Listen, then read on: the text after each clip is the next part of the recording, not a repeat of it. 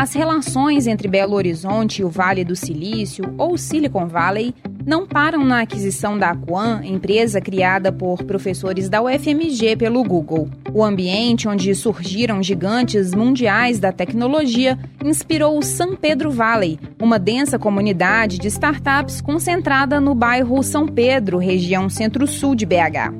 O movimento surgiu de forma orgânica, com os donos das empresas se ajudando para que todos tivessem condições de crescer. Cada negócio estava em um estágio de maturidade e os empreendedores se conectaram para aprender uns com os outros, compartilhar experiências e as dores da jornada. O Vitor Sales, cofundador da Requima, empresa de inteligência artificial, e um dos primeiros integrantes do São Pedro Valley, lista as diferenças entre startups e empresas tradicionais e explica como os dois segmentos se relacionam. Eu costumo dizer que uma startup é uma empresa como outra qualquer.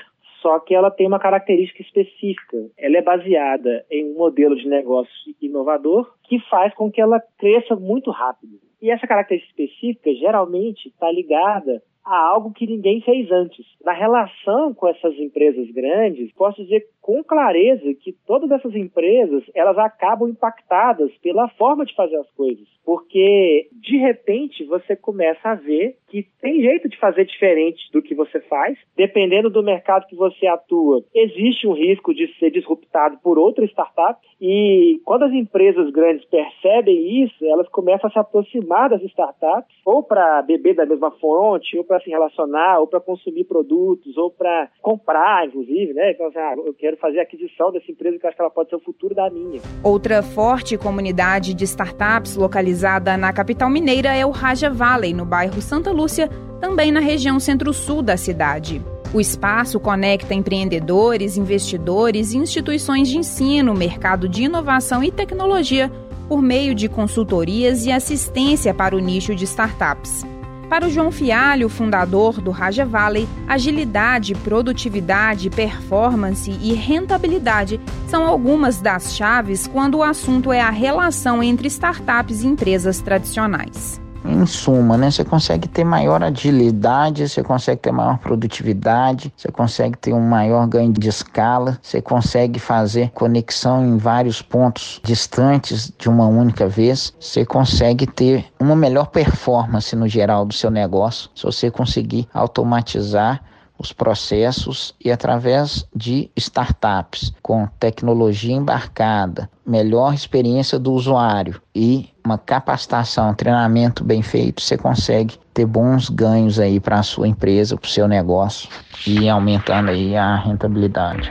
Entre os diversos negócios que surgiram nos vales da tecnologia belo-horizontinos está a Take Blip, especializada em contato inteligente entre pessoas e empresas. Os clientes atendidos pela companhia vão desde bancos, passando por restaurantes, grupos educacionais, centro de medicina diagnóstica, até lojas de eletrodomésticos.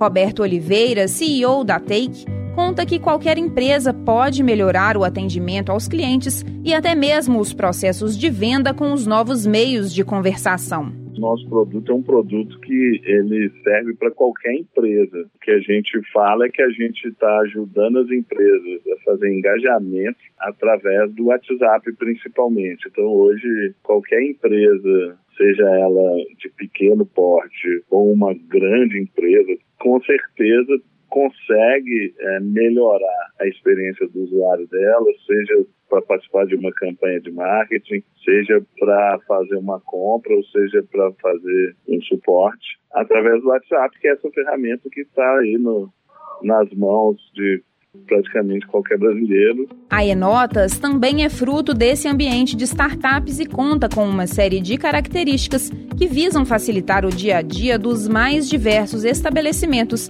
automatizando a emissão de notas fiscais. Entre os exemplos de consumidores do serviço estão lojas de vestuário, cervejarias, papelaria e prestadoras de serviço. O Christopher Trevisani, CEO da Enotas, explica que o fato de as startups serem ágeis e disruptivas é muito importante no relacionamento com setores como o de comércio e serviços.